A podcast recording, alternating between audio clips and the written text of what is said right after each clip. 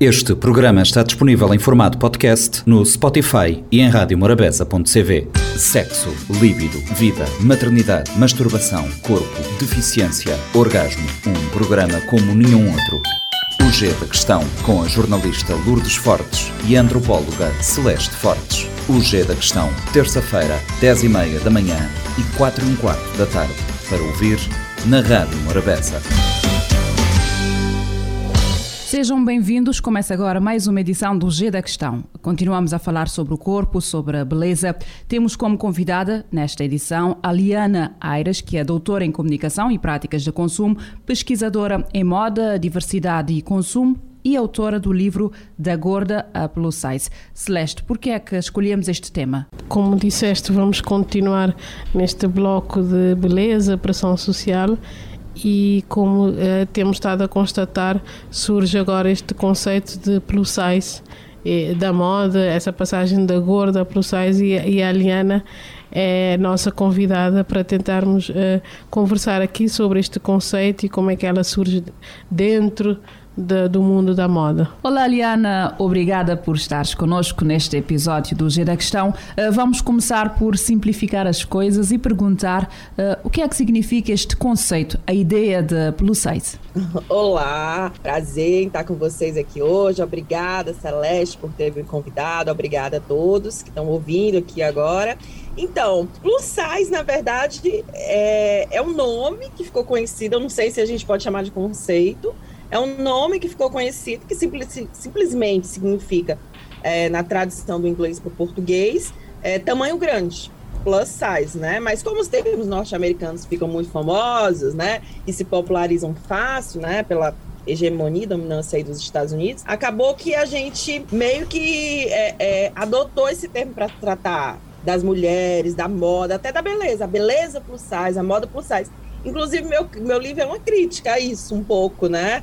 De gorda plus size. Como é que uma mulher que era gorda, agora ela é plus size, né? Ela ganha uma nova identidade através de um nome que significa tamanho grande, né? Ou seja, através de um número do consumo. Então, assim, o que é que se entende por plus size? Numerações acima de 44, 46, mas não existe, pelo menos na, no Brasil, nem mesmo que eu tenha estudado nos Estados Unidos, é uma convenção sobre o que seria, onde começaria a numeração plus size, né? Então é algo assim ainda muito pouco é, discutido e não normatizado. É, Aliana, então o que é que aconteceu? O que é que justifica esta passagem deste eh, conceito uh, de, de gorda ao plus size? É meio que uma crítica, principalmente à publicidade, à comunicação das marcas de moda como um todo, especialmente as plus size, né? Porque elas criaram um mercado. A mulher gorda, ela nunca teve, né? Nem um homem gordo, mas no caso eu estava falando da mulher na minha tese de doutorado, no meu livro de gorda plus size. Ela nunca teve muito espaço, né? Então, assim, a publicidade nunca enfocou, nunca colocou mulheres gordas, ou pelo menos mulheres com corpos normais. Sempre aquela aquelas modelos magérrimas inatingíveis, né? E quando ela tem que dar, quando esse mercado começa a entrar em evidência,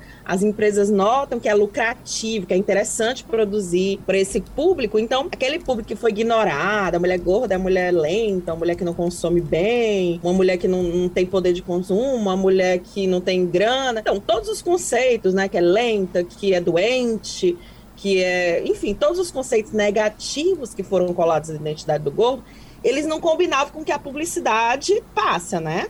Então, para reenquadrar esse indivíduo gordo, ele não poderia continuar sendo o gordo tradicional. Então, o plus size acabou servindo como um no, uma nova identidade desse indivíduo, né? Então, assim, a mulher gorda eu não posso reconstituir, porque ela já foi é, difamada o suficiente, mas eu posso criar uma nova categoria de indivíduo e de público consumidor. Aliana, como é que se dá esta mudança, uh, tal como escreveste no teu livro, esta ressignificação do corpo gordo? Era algo pejorativo, né? O gordo, né? Talvez por isso os ativistas gordos, dos fat studies norte-americanos e mesmo mundiais, que agora não tá só nos Estados Unidos essa coisa de estudar o corpo gordo de uma perspectiva social, eles tentam é, desmistificar a coisa do gordo, né? Porque por muito tempo a nossa sociedade presa a modelos corporais, ela tratou a mulher gorda como se fosse um xingamento. Eu chamar você de gorda, eu ali não sou gorda. Mas me chamar de gorda era um xingamento, né? Porque tudo que a mulher não queria ser era gorda. Então elas, elas a obesidade é uma doença, então tô eu tô ali falando de obesidade. E aí eles querem dizer, poxa, do mesmo jeito que eu posso dizer que você é magra, eu posso dizer que você é gorda. Então há uma ressignificação do nome é, gordo pelos ativistas gordos. Mas a moda, que é o lado do consumo da coisa, ela entende que o gordo é um termo pejorativo, porque ele nunca esteve lá. Ele era invisibilizado, esse sujeito gordo. Ele nunca esteve nas campanhas publicitárias, ele nunca esteve na preocupação das marcas. Esse indivíduo ele nem existia dentro de uma lógica do consumo. Para ressignificar esse indivíduo, dizer que, que ele, para ele participar da lógica do consumo, que é o quê? ser sensual, ser uma mulher bonita, sensual, que consome, que se diverte, que faz atividade física, então ela malha, que toma produtos estéticos. Para essa mulher ser colocada dentro da lógica de consumo magro, ela precisava ser separada de toda aquela identidade pejorativa que a história carrega em torno da obesidade. O Jorge Vigarello, que é um grande estudioso da obesidade, ele fala no livro dele, né, a história da obesidade, que a história da obesidade é a história de um estigma, de um preconceito dia a dia. Então, como é que eu pego um ser estigmatizado e ressignifico ele e coloco ele dentro da lógica do consumo, que é a lógica dos corpos, a lógica de, de produzir, se ele for performático. Pensando nessa questão de, da moda e da relação com, com, o corpo, o que significa moda, pensando na sua relação com o corpo que atualmente veste a moda? Porque nós vimos no teu trabalho que que tu afirmas que há uma transformação da moda do antes que eh, vestia um corpo para um corpo que agora veste uma moda. É, essa transformação da que eu chamo lá no meu, no meu, trabalho do corpo que veste da moda que veste o corpo, o corpo que veste a moda, é exatamente quando a sociedade de consumo se consolida e aí de, o, o corpo passa a ser mais importante do que a roupa em si, né? Até aquele momento, por exemplo, na sociedade medieval, existe uma diferenciação entre os tecidos, os tipos de roupa, de brocado que, as, que, que eram disponíveis e que podiam ser adotados por pessoas da elite e pessoas da classe mais pobre. Então, a roupa diferenciava até a classe social do indivíduo. A partir do momento em que há uma suposta, digo suposta porque é, é ambíguo, né? Esse termo democratização da moda que acontece na década de 60, 70, quando a, as lojas de departamento passam a produzir roupas em massa, né? Não se tem mais aquele sistema em que só se produzia roupa através de costureiros individuais. Ou seja, a partir do momento em que a roupa, o processo da moda, o sistema da moda é massificado, aparenta que há uma democratização né, da moda, pelo menos ao nível do, do estilo das peças, das roupas, né? Mas ao nível do tamanho, não. Mas a partir daquele momento, é, e com os conceitos mudando da sociedade, a hipervalorização do consumo, a hipervalorização do corpo, da estética, o que diferencia o indivíduo não é o brocado mais da roupa, não é mais a estética da roupa, e sim o corpo. O fato do corpo ser magro, o fato do corpo ser musculoso. São esses valores que se sobrepõem à roupa, e eles vestem a roupa. Então, a roupa é feita para exaltar aquele corpo, para exaltar aquelas formas trabalhadas. E aí, é, é, é, o status da pessoa está ligado a uma aparência corporal. Eu não sou quem eu sou porque eu sou uma pessoa valente, corajosa, honesta, não. As minhas características é, pessoais, elas valem menos que as corporais, né? Que é essa sociedade da aparência que a gente vive, em que a aparência diz que você é mais do que o seu interior, né? Um modelo de identidade exterior e não mais interior. Mas, é, é, Aliana, essa, essa questão é, é interessante porque, então, que corpos é que são aceitos neste período em que o corpo vestia a moda? Porque o corpo gordo, neste caso, não, não cabia dentro deste modelo de estético aceite, né? Uh, qual era o lugar do corpo gordo neste período em que uh, o corpo vestia, ou, ou, o corpo, ou a moda veste um corpo? Então, essa pergunta foi uma das que moveu a minha pesquisa, sabe? É, é, é, uma das, das, coisas que mais moveu, Celeste, minha pesquisa. Cadê esses corpos? Quem são essas pessoas? Então, na moda estava lá no prêt-à-porter, na década de 90, que era uma das décadas, pelo que eu estudei, em que as numerações eram menores, né? Porque, enfim, foi uma década de, de muita magreza, de um excesso ao culto da magreza. E, e, nas lojas de departamento as roupas vinham numeradas até 42 no máximo, para um a numeração brasileira, né? Então, assim, eu fiquei, me, eu fiquei me questionando. E onde é que estavam essas pessoas? Como elas se vestiam?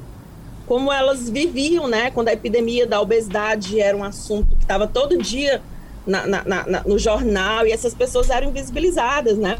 Tem uma estudiosa norte-americana é, que ela tem um livro que fala Hairless Fatties, né? Que são os, os, gordos sem cabeça, que são aqueles gordos que eram retratados nas capas de jornais e que não tinham rosto, a gente não sabe quem eles são, porque só se retratava sem direito, né? Não se perguntava se elas podiam ser retratadas. Mas quando houve aquela pressão social na década de 80, 90, principalmente, em torno da obesidade, aquela mediatização da obesidade, e a moda foi a mesma coisa, ela simplesmente colocou essas pessoas no limbo a gente não sabe como eles se vestiram. Historiograficamente, no Brasil, eu não tive grandes informações. Poucas evidências de loja feitas em numerações maiores. Essas pessoas eu deduzo, e através de relatos, que elas se vestiam ou no departamento masculino, as mulheres mais gordas, ou com costureiras individuais e pessoais. Ou, como eu recebi relatos de pessoas com numeração 70, que até hoje, nem muito menos nas lojas pulsais, elas se vestiam com toalhas, cangas, lençóis, porque não existe roupas para numerações muito, muito grandes, né? A Liana fez aqui uma análise daquilo que acontecia lá atrás. E para os tempos atuais, eh, nota-se a evolução, eh, nota-se uma valorização do, do corpo gordo. Há espaço hoje em dia na nossa sociedade, nas lojas, na moda, para o corpo gordo?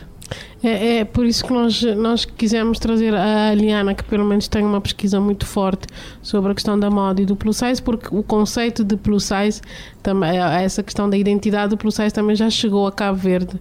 Já não se usa o termo gorda ou gordo, mas o plus size. Mas eu fico a pensar como é que estas mulheres estes homens uh, uh, plus size em Cabo Verde uh, se vestem. Uh, nós não temos aqui lojas especializadas, temos costureiras e por aí fora, mas é interessante também trazer essa discussão para cá ver como é que elas passam, ou melhor, esses corpos passam a sentir-se mais uh, incluídos na sociedade enquanto uh, consumidores. E termina assim a edição desta semana do G da Questão. Não se esqueça, estamos a falar uh, sobre o corpo, sobre a beleza esta semana com foco de, uh, na questão da gorda plus size, um tema que vamos continuar a desenvolver na próxima edição. Sexo, líbido, vida, maternidade, masturbação, corpo, deficiência, orgasmo, um programa como nenhum outro. O G da Questão, com a jornalista Lourdes Fortes e a antropóloga Celeste Fortes. O G da Questão, terça-feira, 10h30 da manhã e 4 h quarto da tarde, para ouvir na Rádio Morabeza. Este programa está disponível em formato podcast no Spotify e em radiomorabeza.cv.